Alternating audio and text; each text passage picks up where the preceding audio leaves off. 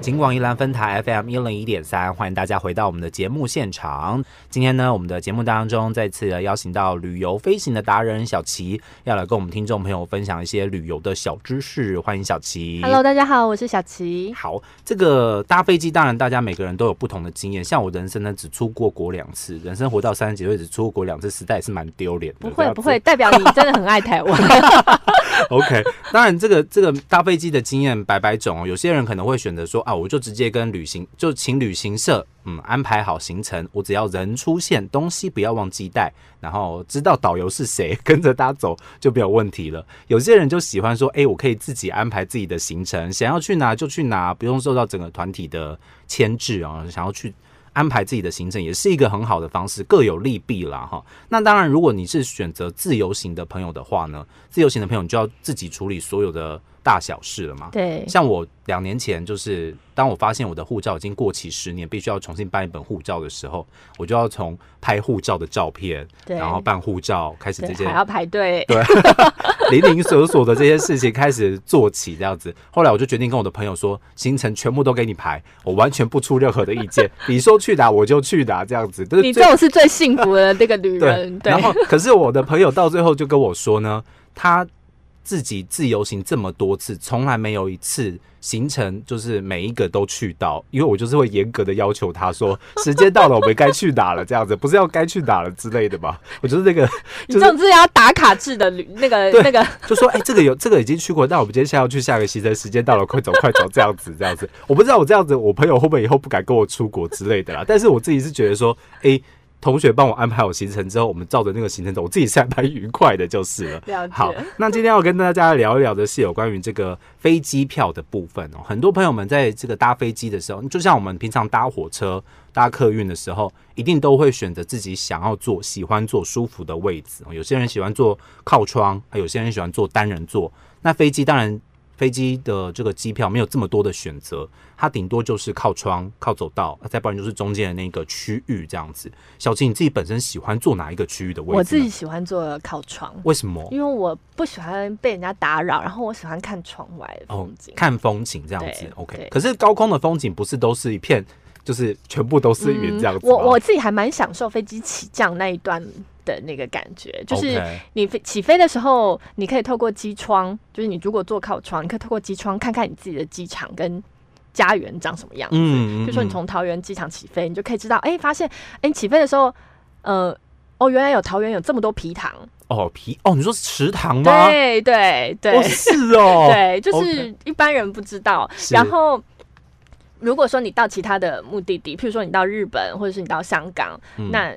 呃，你如果坐靠窗的时候，飞机准备要降落的时候，你也可以看得到那个城市第一眼的风景，从、嗯、高空上面看。像呃，以前蛮常飞香港的时候，如果说你晚班机飞飞到香港，其实香港的夜景非常是很美的哦。OK，所以其实每个人，当然有些人就觉得说我不要坐靠户窗。靠近窗户的，我之前自己在思自己思考这个问题的时候，我就我就觉得说，嗯，那我要坐离逃生窗比较近的位置，呃、也可以啊。如果真的出事的话，可以逃得比较快，这样子，或是离厕所近一点好了。因为我只要一紧张，我就会想要上厕所这样子。哦、像你这样的体格，应该是可以有机会坐到那个那个逃生窗的位置，逃生窗附近的位置。哦，所以基本上这个位置，航空飞行他们也会做一个简单的微调跟安排，就是了。OK，好，今天来跟听众朋友们聊一聊这个飞机票如何来定位哈。那飞机票，我们平常像我们自己自由行的时候，我们就是看到哎，航空公司它的飞机票的机位出来之后，我们有些人是可以自己去点选说我要坐哪一个位置的。对，有时候是没有的，有时候都没有，因为一般来讲啊，如果说都是经济舱，呃，以航空公司在销售，因为销售来说，它的经济舱的。同样都是经济舱的机位，它的票价可能会不一样，它、嗯、会有促销价或是原价。嗯，对。那呃，促销价通常航空公司它会安排就是是。经济舱比较后段的位置哦，后段位置。对，其实以一般民众来说啊，嗯、大家在选机位，如果全部都开放让你选的话，嗯，很多民众他很多旅客他都习惯选择前段的位置，就是离那个机舱门比较近的位置，上下机比较方便，嗯，比较快。是，对你可以最后一个上机，或是第一个上机，或者是你可以抵达目的，对，抵达目的地后第一个下飞机。哦，OK，所以基本上前段的座位是一般的。旅客比较喜欢的座位。对，所以通常就算都是经济舱，但是前段的座位它的票价可能会就是用原价来贩售。嗯，OK，所以后段的、嗯、如果大家想买便宜一点的机票，或许后段的会比较有机会这样子。对对，OK，好，那怎么样可以做到我们自己想要坐的位置呢？嗯，其实这个就回到我前面来讲了，嗯、就是说基本上如果你买促销票的话，就比较没有办法选择，嗯、就是航空公司帮你直接安排。哦，对。Okay、那如果说你是用全额票，嗯，来购买机票的话，嗯、呃，它就会因为全额票它比较多的权利可以选择你想要坐哪里。嗯，那通常在航空公司你购买机票的那个界面上面，嗯、呃，如果你一开始你是买便宜的票，但是它会多一个步骤，会问你说你要不要选位，就会多一个选位费。哦、是。对哦，多一个选位的费用这样子。对，那你你加了这个选位费之后，其实你也可以有权可以选择。哦，OK，要不你就是多花一点钱呐、啊，哈、嗯，要不的话就是你就好好的听他们的安排和指示这样。但是还有一个妙方，嗯，还有一个妙方就是，如果你是这家航空公司的常旅客，所谓常旅客就是常常搭，嗯，常旅客他会有一些会员的积点制度。哦、嗯、就是像我们，就是有点像什么信用卡累积之类的那种概念，就是你是该间航空公司的优质会员的，VIP，对，他会凭依据你的过去的飞行的经验、经验跟习惯、嗯，就是让你有比较。多的权利可以去选位哦，OK，所以其实选位这个部分，航空公司也是把它当成一个行销来做了。呃，对，它其实常旅客通常都会，其实所有的位置选择都是航空，它都会先在电脑系统上面都会先绑住。那你常旅客或者说你用比较高的价格去买机票的人，他、嗯、他就是有比较多的选位权，嗯，是这样子，这也是合理的啦。哈，你花比较多的钱，当然权利就会比较多一些些这样子。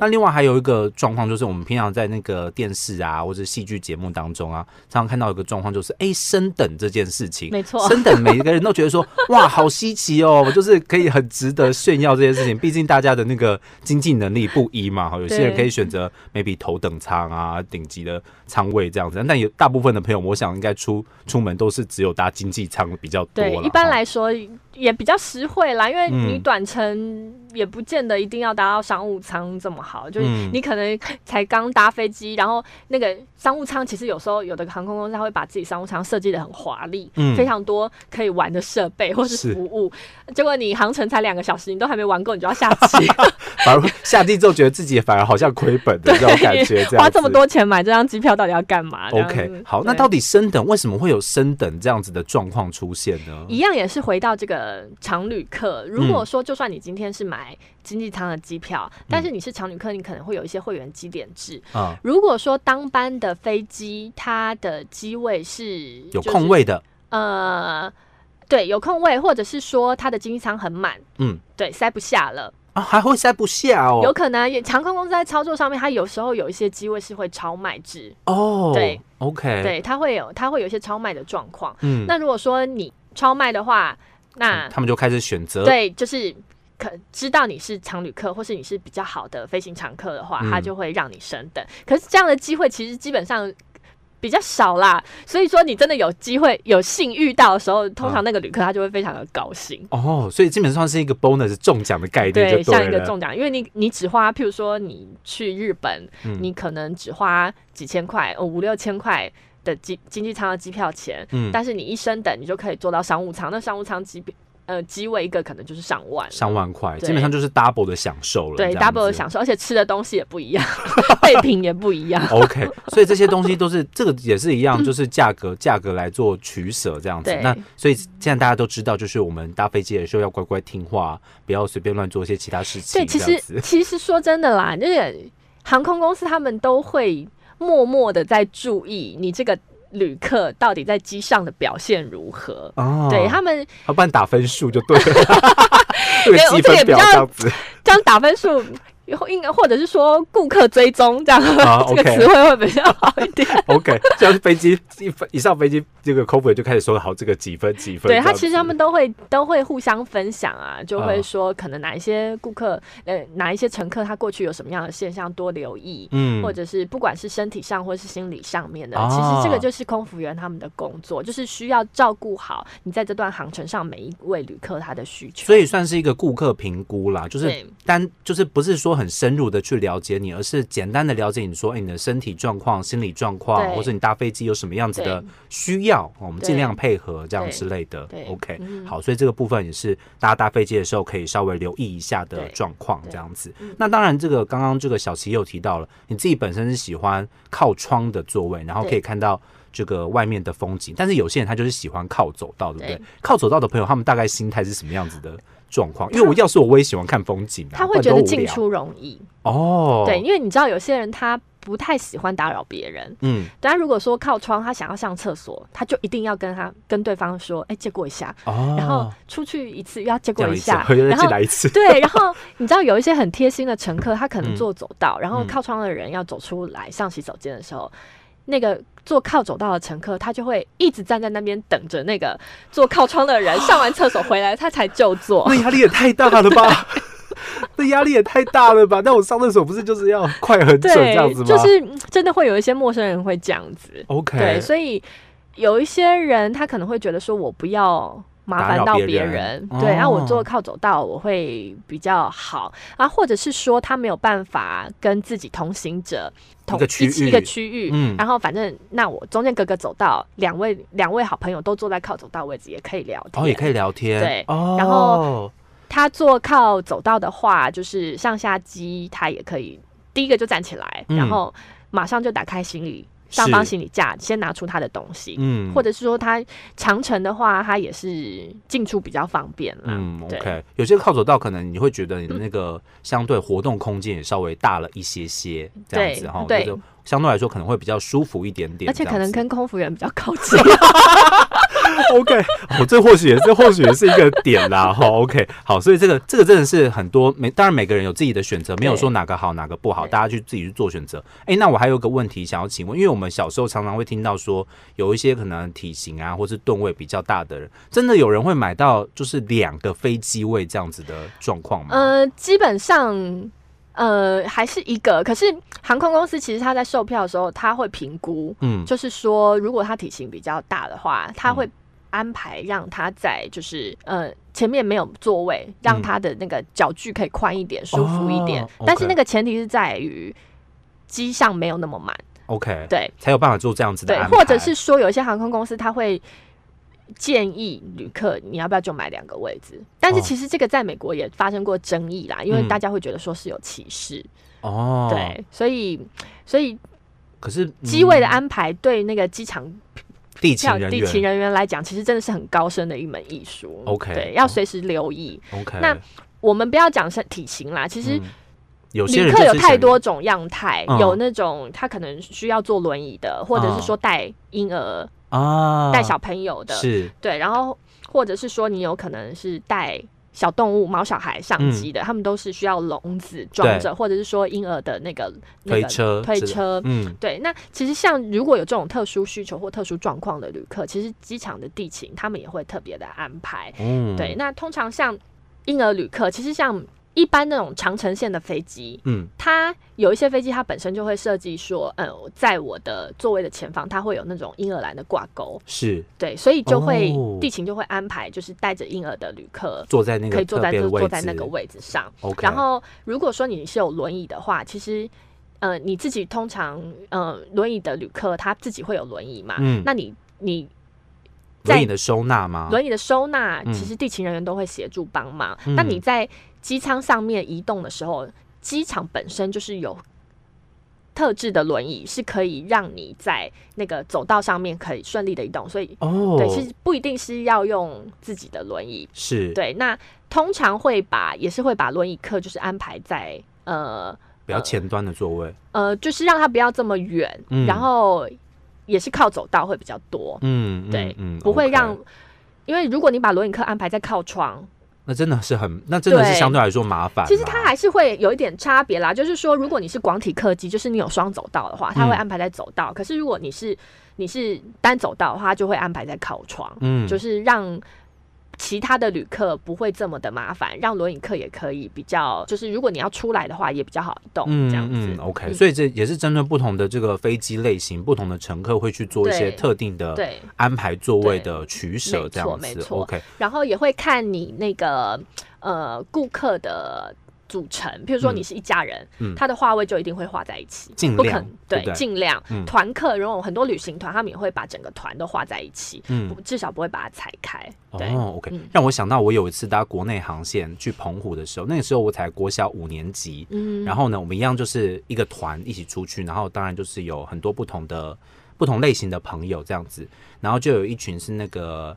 呃，姐姐应该应该说姐姐们吗？就是姐姐们，她、嗯、们就是一群很开心，穿的漂漂亮亮要一起出国。嗯，然后好死不死呢，我的就是 我这样讲好吧，好死不死我的机位就被安排在姐姐们当中这样子，然、嗯、后然后我就要去找我的。哇，那你万红从中一点对，没有没有没有，我跟你讲，我故事还没有讲完，因为我比较晚上机，然后当我要走到我的机位的时候，发现已经有姐姐坐在那个位置上了。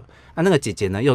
刚刚也要讲台语啦，哈、嗯，就是说台语说，我都是被这家啦，所以搞到之后，全机舱的人都坐好了，我还坚持说我要坐在我的位置上，不知道小朋友不知道在坚持什么、嗯。最后是空服员把我带到那个姐姐，姐姐的位置，才我才坐下来这样子。哦、截至目前为止，我还是蛮不爽这件事情的。为什么我要放弃我的位置，然后给你坐这样子？他可能想要就是跟自己的好朋友们坐在一起，但其实就是那个地勤划位的问题。而、啊、说真的，其实我自己本身是认为，如果搭飞机非必要最好不要换位置啦、嗯，因为其实你坐哪个位置，在那个舱单上面他们都是有注记的，而且有的时候你机上服务的流程啊，有些人他可能会吃特别的餐，譬如说素食，嗯、或者是，是。或者是说他有特别的需求，嗯，那甚至于像免税品，如果你是预购的话，哦，他就会按照你的座位号码在在哪里去找那个旅客，是对、所以如果就算换座位的话，一定要。让空服员知道，嗯，这样 OK，所以这个其实都是在选择机位、嗯、或者是在搭飞机的时候一些眉眉角角啦哈，那可能会遇到的一些经验。你看，像我搭飞机才没两三次而已，我就可以遇到这种霸占我机位的旅客，对不对？就是会害我们必须要换位置。小朋友这个时候但是下次如果他是商务舱要跟你换，你就跟他换。当然了，商务舱我就立刻就说好好好，立刻就拿自己的行李往前冲，这样子再会这样了。OK，好，所以这个是在选择这个机位的时候，可能大家可以会。可能会遇到的一些状况了哈。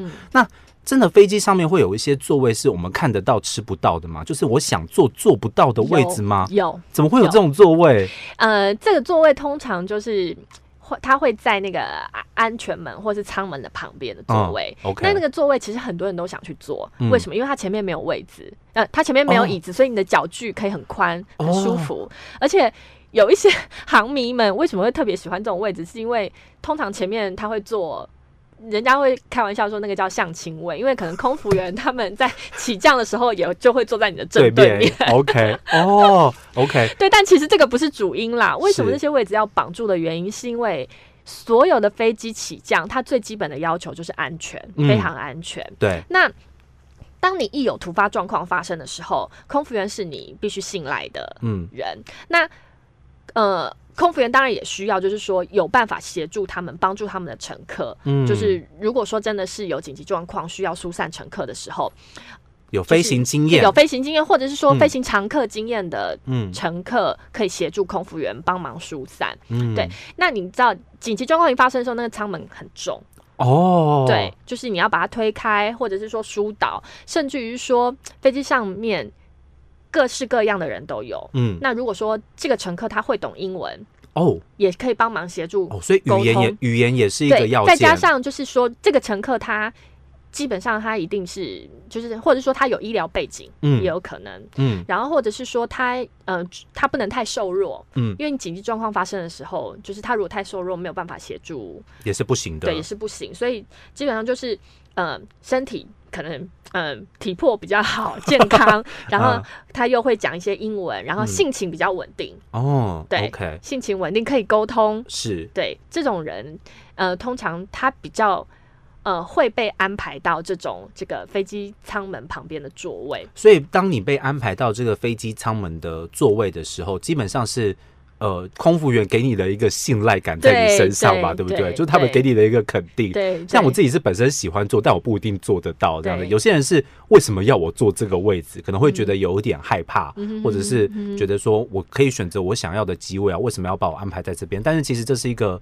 空服员给你的一个信赖感，这样子，他们认同你，所以才是一个好的飞行旅客。好的飞行，把你安排在这个位置。OK，对。那如果说你可能就是过去的搭机经验有不好的状况，嗯，然后或者是说你基本上可能就是瘦弱的妇孺啊，或者是说小孩子，嗯，比较不会安排在那个位置。OK，好，所以逃生门不是人人都可以做的啦。哈、嗯，我好像也有曾经因为小时候。